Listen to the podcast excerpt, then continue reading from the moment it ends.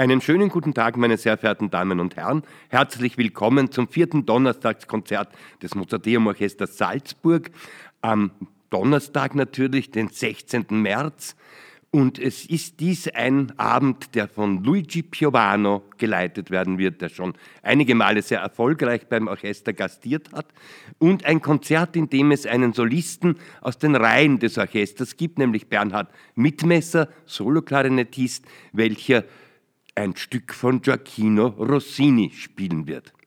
Wenn Sie darüber noch mehr wissen wollen, nämlich ganz gezielt zum Stück von Rossini, aber auch noch mehr über Bernhard Mitmesser, seine Karriere, seine Liebe zur Musik, seine Instrumente, die er spielt, denn es gibt ja nicht nur eine Klarinette, sondern mehrere, dann darf ich Sie auch gleich herzlich einladen zu unserem Treffpunkt Musik im Werle-Saal des Orchesterhauses, welcher am Tag vor dem Konzert, also am 15. März, stattfinden wird um 19.30 Uhr. Jetzt aber zum Konzert. Es hat sehr viel mit Italien diesmal zu tun. Es ist eine Reise nach Italien, könnte man fast sagen. Allerdings ist nur einer der drei Komponisten Italiener. Wir beginnen nämlich mit einem wahren Weltbürger, natürlich russischer Herkunft, aber dann vor allem auch in Frankreich und in Amerika zu Hause, immer wieder auch in Italien und in Deutschland, ein wahrer Weltbürger, eben Igor Strawinski und dessen Pulcinella Suite. 1920, 22 entstanden, 1949 noch einmal revidiert. Das ist natürlich bereits ein Stück aus der klassizistischen Phase des Komponisten, der sich ja immer wieder ein wenig verwandelt hat. Man hat ihn manchmal auch als ein Chamäleon bezeichnet. Und das ist gar nicht so falsch, denn ein Chamäleon verändert zwar immer wieder seine Farben, aber es bleibt doch immer dasselbe Lebewesen. Und so ist auch Strawinski in seiner Originalität, in seinen verschiedenen Hüllen immer wieder zu erkennen. Begonnen hat er noch als Spätromantiker, dann kam die große expressionistische Phase mit seinen wunderbaren Ballettmusiken wie Feuer, Vogel, Le Sacre de Printemps Petruschka, alle Stücke, die er für die Ballet Russe in Paris geschrieben hat, als Auftrag von Sergei Djagilev, deren Manager, und für berühmte Leute wie den Tänzer Waslaw Nijinsky und so weiter. Ja, und so ein Auftrag war es auch, der Strawinski 1920 ereilte, als viertes Stück für die Ballet Russe, Pulcinella. Wer ist Pulcinella? Pulcinella, das ist der große Liebeszauberer und Verwandlungskünstler der alten italienischen Commedia dell'arte, der auch um derbe Späße nicht verlegen ist. Das Stück hat so gesehen keine wirkliche Handlung von der Musik her betrachtet. Es ist einfach eine Aneinanderreihung von acht Sätzen, die teilweise Attacca ineinander übergehen, mit einer Serenata als Zentrum. Man kann eine Liebesgeschichte darin so schemenhaft erkennen, wenn man will, aber auch eine Geschichte voller Verwechslungen und voller Komik. Und diese acht Sätze, die hat Igor Strawinski seiner Meinung nach einer Sammlung von Stücken von Giovanni Battista Pergolesi entnommen. Dieser Pergolesi, einer jener Komponisten, die sehr und allzu früh gestorben ist, 1736 ist er mit nicht einmal 26 Jahren gestorben, gilt als einer der großen Komponisten des italienischen Barocks, trotz seiner kurzen Lebensdauer. Vor allem die Oper La Serva Padrone dürfte vielen Leuten auch heute noch ein Begriff sein, aber auch sein wunderbares Stabat Mater. Nun, es hat sich mittlerweile herausgestellt, dass nur ein einziges Stück dieser Sammlung von barocken Tanzstücken zum Großteil wirklich von Pergolesi stammt, nämlich der zweite Satz, eine Serenata. Alle anderen stammen von Zeitgenossen Pergolesis, die meisten von einem gewissen Domenico Gallo, von dem wir so gut wie nichts wissen, außer dass er schöne Musik hinterlassen hat. Und eines auch, nämlich die sehr bedeutende Tarantella, die im Rahmen des Stücks einen schönen Platz hat. Diese Tarantella stammt eigentlich von einem niederländischen Diplomaten namens Unico Wilhelm von Wassenaar. Ja, dieser Herr von Wassenaar hat sich das Italienische sehr gut angeeignet, denn er war eigentlich nur Hobbykomponist. Im Hauptberuf war er nämlich Diplomat und als solcher auch in Italien unterwegs. Das alles wusste Strawinski nicht. Er hat geglaubt, er verwendet hier wirklich lauter Originale von Pergolesi. Das macht aber nichts, denn auch die Zeitgenossen Pergolesis waren sehr gute Komponisten. Die Neufassung barocker Musik, das hat damals gerade eine große Mode erlebt. Sie kennen wahrscheinlich, gab es auch bei uns schon in einem Konzert, die antike Danze ed Arie von Strawinskys italienischem Zeitgenossen Ottorino Respighi. Sie kennen auch aus Mozarteum Orchesterkonzerten, aber auch aus dem Landestheater, ist schon lange her, aber unvergesslich.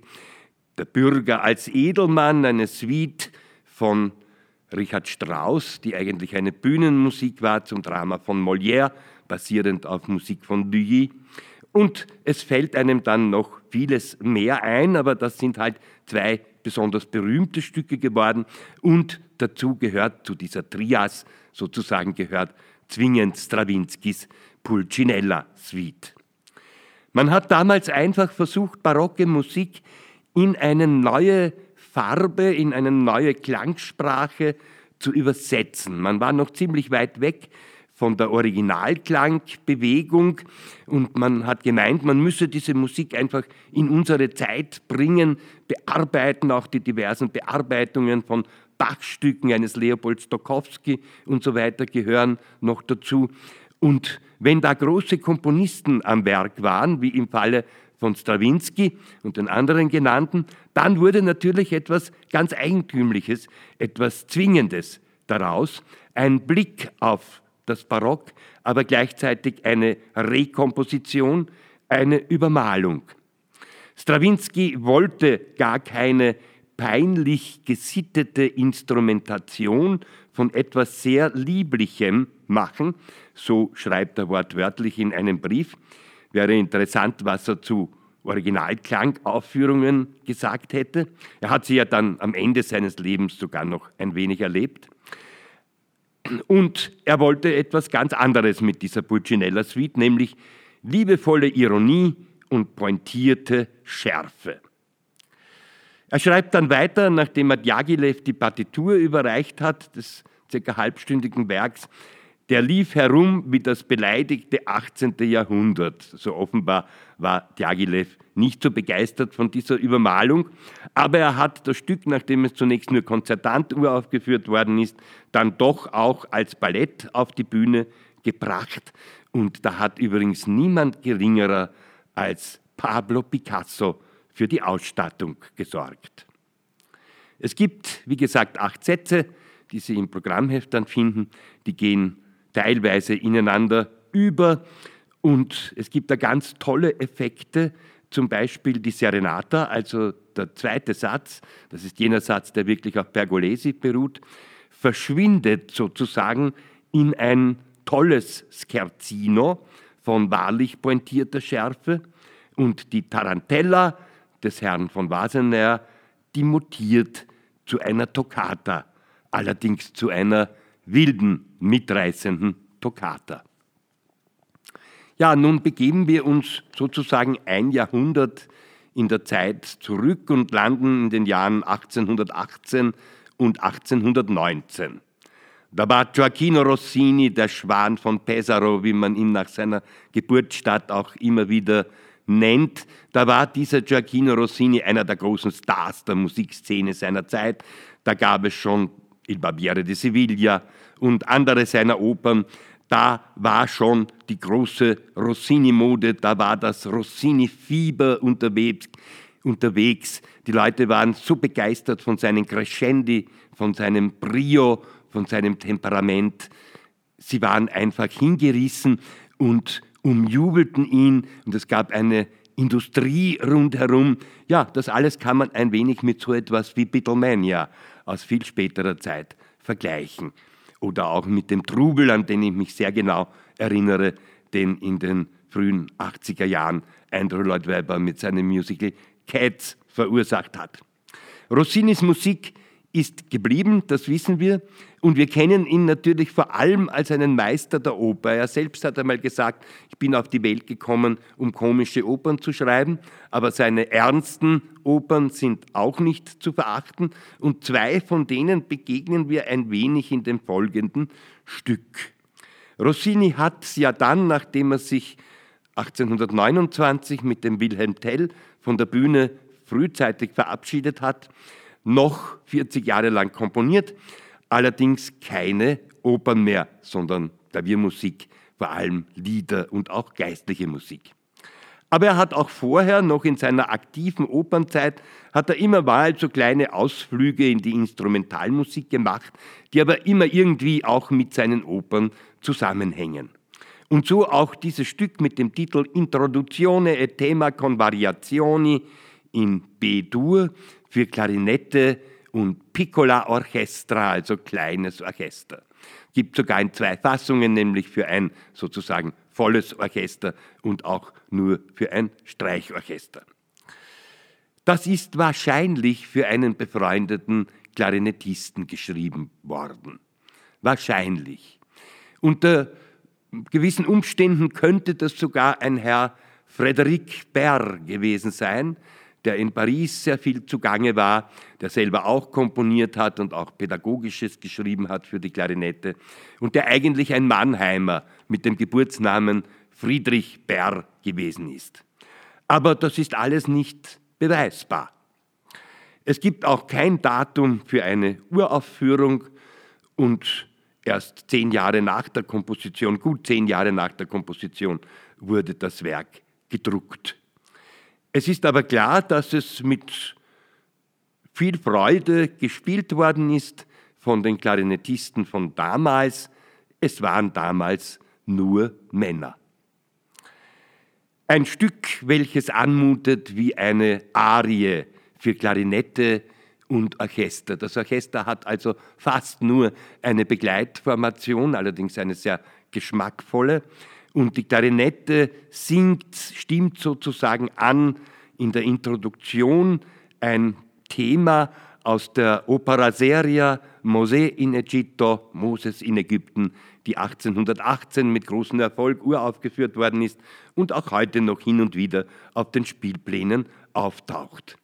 Es folgt dann als eigentliches Thema eine wirkliche Belcanto-Arie aus der Oper La Donna del Lago von 1819, die Frau vom See, eine Handlung, die übrigens einen schottischen Hintergrund hat, stammt aus einer Geschichte von Walter Scott, ist auch eine ernste Oper, eine typische Belcanto-Oper über eine leidende Frau, eben diese Donna del Lago. Und ein wunderschönes Belcanto-Arienthema hat Rossini hier für Klarinette bearbeitet mit großer Virtuosität natürlich versehen. Es gibt drei Variationen und dann noch den Brio-Teil, auf dem das Publikum wahrscheinlich damals, sobald es Rossini auf einem Spielplanzettel oder Konzertplakat gelesen hat, schon gar nicht verzichten wollte. Dann gibt es diesen mitreißenden, effektvollen Brio-Schluss.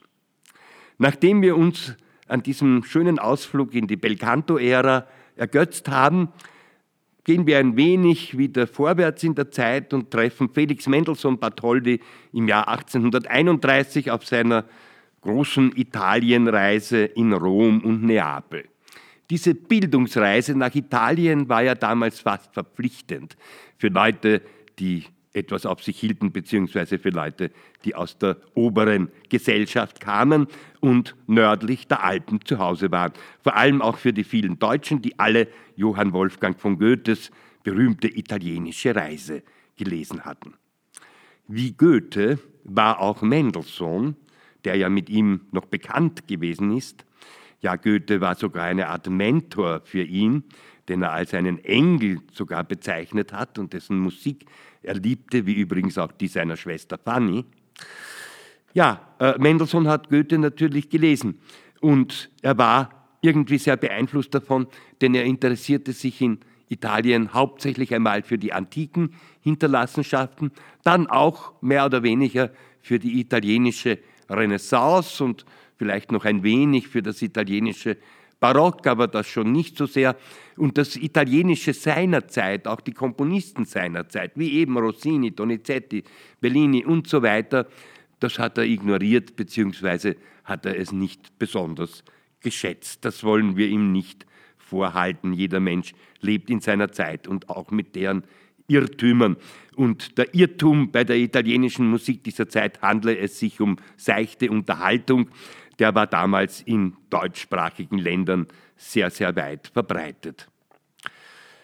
Mendelssohn fährt also durch Italien, besichtigt, er freut sich an der Natur. Na ja, da schreibt er mal an seinen Vater sinngemäß, dass ihm die deutschen Eichen und Tannen viel lieber sind als diese verstaubten Zypressen und Pinien.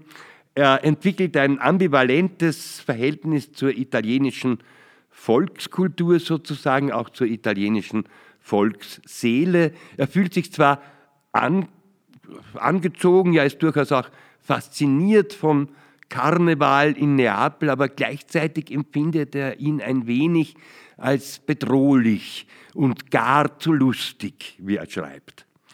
Und so ist diese Symphonie in A-Dur eigentlich kein Hymnus auf Italien, sondern eine Art Tagebuch mit zwei Sätzen, die gar nicht in Italien zu Hause sind. Der erste Satz, in dem gibt es natürlich wirklich die südliche Sonne und das Temperament. Und hier ist ein junger Mann freudig unterwegs in dieser südlichen Sonne und hört auch da und dort Folklore, nimmt da und dort auch die Musik dieser Zeit wahr, die er milde belächelt, aber trotzdem ein wenig motivisch in seine an Bach und der Wiener Klassik geschulten Textur einfließen lässt. Ein Allegro vivace, welches wirklich eine italienische Laune verbreitet. Die Überraschung folgt auf dem Fuße, nämlich ein Andante, in dem wir uns sozusagen im deutschen Wald befinden, allerdings nach einer Melodie, die auf ein böhmisches Wallfahrerlied zurückgeht und die von Mendelssohns Lehrer, dem berühmten Zelter, dem Goethe-Freund und den Leiter der Berliner Singakademie zurückgeht, denn der wiederum hat diese Melodie für seine Vertonung von Goethes Ballade Der König von Thule verwendet. Und dieser Zelter war eben damals 1831 gestorben. Dieses ganz und gar unitalienische Andante, das eigentlich mehr ein Trauermarsch ist, ein dezenter, aber sehr wirkungsvoller Trauermarsch, das ist also eigentlich eine Art instrumentales Requiem für den Lehrer Zelter, zu dem Mendelssohn eigentlich ein ambivalentes Verhältnis hatte, den er aber dann doch sehr geschätzt hat. Auch im Menuett, im folgenden Menuett, befinden wir uns nicht wirklich im Süden, es sei denn, naja gut, wenn man das von Berlin, Mendelssohns damaliger Heimat sozusagen betrachtet, befinden wir uns im Süden davon, nämlich irgendwo im Wienerwald, würde ich mal sagen. Denn dieses Menuett, das klingt sehr nach Franz Schubert, ohne ihn zu imitieren, könnte eine kleine Hommage darstellen. Mendelssohn hat ja, wie auch sein Freund Schumann, Schuberts Musik sehr, sehr geliebt und auch als Vorbild betrachtet, obwohl er damals bestenfalls vielleicht eine der früheren Symphonien kannte, aber noch nicht die großen die beiden großen letzten Symphonien. Er sollte ja dann später, sieben Jahre später, die große C-Dur-Symphonie sogar in Leipzig aus der Taufe heben. Aber wir fühlen uns hier fast wie in einer dritten oder vierten Symphonie von Schubert und im Trio treten die Hörner prominent in Erscheinung, diese typischen Jagdinstrumente auf einer besonnten Lichtung im Walde. Meinetwegen kann das auch im Trentino sein, in Norditalien, wo der Wald doch schon sehr alpin ist. Und dann folgt dieses berühmte Presto und hier verwendet Mendelssohn einen echten Volkstanz, den Saltarello, einen Springtanz, den er in Neapel kennengelernt hat. Und da gibt es wieder etwas ganz Eigentümliches, denn Mendelssohn schreibt diesen im Prinzip mitreißenden Satz in A-Moll. Also ein Karneval in Moll, ein Karneval mit Schatten. Die Schatten der Zypressen können genauso bedrohlich sein wie die der Eichen. Also endet dieses Konzert mit einer durchwachsenen Liebeserklärung an Italien. Ich wünsche Ihnen einen schönen Konzertabend.